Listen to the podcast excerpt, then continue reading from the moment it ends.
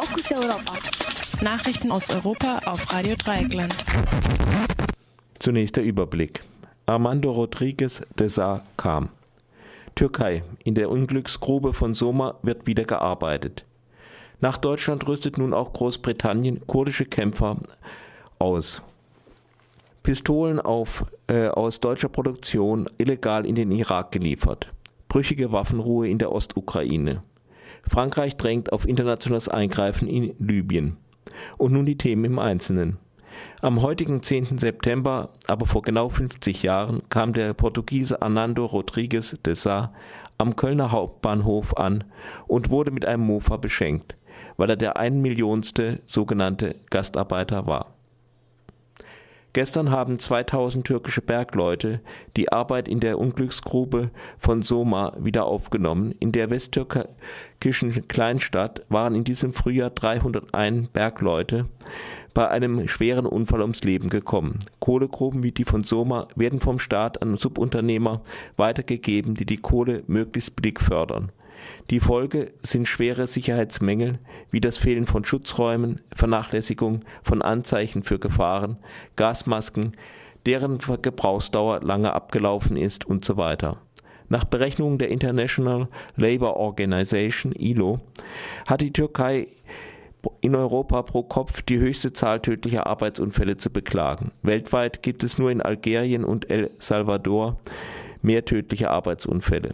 Am vergangenen Wochenende demonstrierten in Istanbul Bauarbeiter, nachdem bei dem Absturz eines Aufzugs an der Baustelle eines Hochhauses zehn Arbeiter getötet worden waren. Andere beschwerten sich über schlechtes Essen an den Baustellen. In ihrer Mahlzeit hatten die Bauarbeiter Käfer und Maden entdeckt. Generell hat sich die Türkei in den letzten Jahren ökonomisch positiv entwickelt. Dies wurde aber zum Teil mit schlechteren Arbeitsbedingungen erkauft. Als Reaktion auf das Unglück von Soma hat das türkische Parlament gestern immerhin beschlossen, dass Bergleute mindestens das Doppelte des Mindestlohns erhalten sollen. Nachdem Deutschland mit Waffenlieferungen an die kurdischen Peschmerga begonnen hat, will nun auch die britische Regierung den Kurden mit einer Lieferung schwerer Maschinengewehre gegen den Islamischen Staat helfen. Mithilfe amerikanischer Luftangriffe ist es den Kurden und schiitischen Milizen gelungen, die Kämpfer des Islamischen Staates an einigen strategisch wichtigen Punkten zurückzudrängen. Von einer allgemeinen Offensive gegen den Islamischen Staat kann aber nicht die Rede sein. Nach Recherchen der Süddeutschen Zeitung, des WDR und des NDR hat die schleswig-holsteinische Firma Sig Sauer im Jahr 2005 ohne Genehmigung 5000 Pistolen in den Irak geliefert. Die Lieferungen gingen zunächst in die USA, von wo sie in den Irak geliefert wurden. Die Firma soll von den endgültigen Bestimmungsort der Pistolen gewusst haben. Six Sauer wurden erst vor kurzem illegale Lieferungen nach Kasachstan und Kolumbien vorgeworfen. In der Ostukraine scheint sich die Waffenruhe zwischen Regierungstruppen und Aufständischen und russischen Freikorps etwas zu stabilisieren. In den letzten Tagen kam es nur im Raum Donetsk zu einigen Kämpfen, während bei Lugansk tatsächlich Waffenruhe herrscht.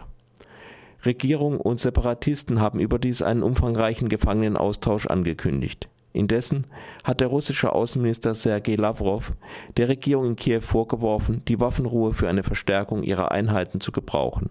Die Regierung plane offenbar eine Offensive. In einem Interview mit der Zeitung Le Figaro hat der französische Verteidigungsminister Jean-Yves Le Drian ein internationales Eingreifen in den libyschen Bürgerkrieg gefordert. Ich bin alarmiert über den Ernst der Lage in Libyen, sagte Le Drian der Zeitung.